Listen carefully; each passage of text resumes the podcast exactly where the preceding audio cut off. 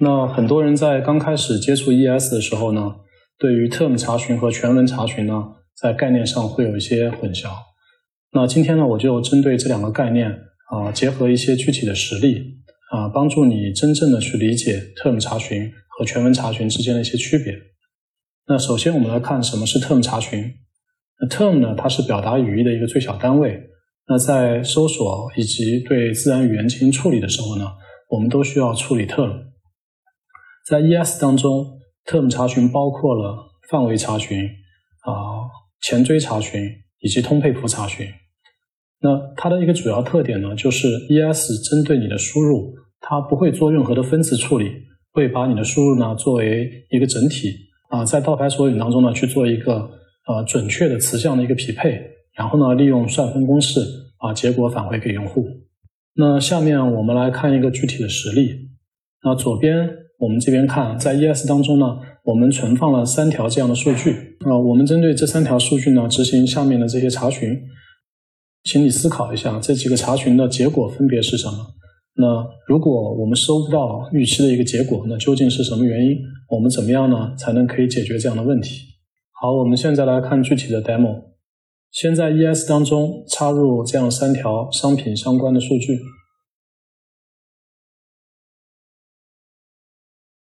那我们先去执行一下这个 iPhone 呃 P 是大写的这个 iPhone 的这个查询，因为我们看到，哎，在这个 ES 当中，我们的数据的 description 长的是这个样子的。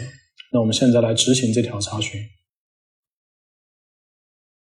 大家可以看到，现在呢，我们没有返回任何的结果。那这究竟是为什么呢？其实我们前面也提到了。在做 term 查询的时候，ES 并不会对你输入的条件做任何的分词处理，这也意味着你搜索的是一个带大写的 P 的 iPhone。但是呢，当 ES 在做数据索引的时候呢，它其实会对这个 text 的内容默认去做一个分词处理。这也是为什么呃这条查询并没有返回结果的一个真正原因。那我们尝试着将输入改为小写的 iPhone。哎，这时候我们可以看到，ES 呢返回了一个结果，同时呢，这个结果返回了一个相应的算分给你。那我们再来执行一下下面这条查询，这是对商品的一个 ID 进行一个查询。那可以看到这条查询呢也并没有返回任何的结果。那这是为什么呢？我们可以来验证一下，这个如果 ES 对这个这个输入做一个标准的一个分词的话。它其实是会把这个 product ID 拆分成这样的一些词项。好，那我们尝试着把这个 term 改成一个小写的词项，大家就可以看到，这时候是做了，就得到了一个精确的匹配。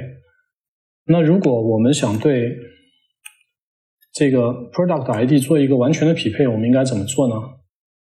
其实我们应该针对它的一个 keyword。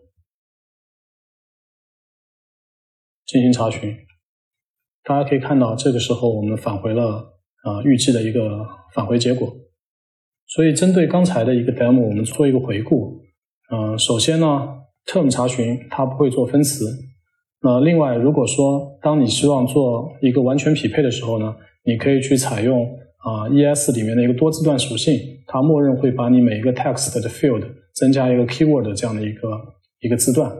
那我们通过这个字段去对它做做一个查询呢，它就会严格的匹配到了。另外，term 查询呢，它还是会返返回一个相应的 ES 的一个算分结果的。那如果说我们是在查询当中希望跳过这个算分的这个步骤，因为这样的一方面可以提高一个系统的一个性能，同时呢，filter 的方式呢是可以有效的利用缓存的。那我们可以通过 constant score query 的方式把这个查询。改成一个 filter 的方式，那在查询的时候还是用 term 的方式对这个 keyword 进行查询。那这个时候它返回的这个结果的算分呢都是一样的，因为 ES 它是跳过了这个步骤的。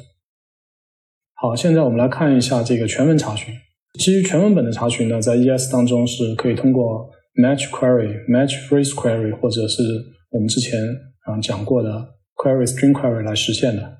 那它的特点是会对你的搜索的输入做一个分词处理，那查询字符串呢，首先会通过一个分词器，然后生成一个呃词项的列表。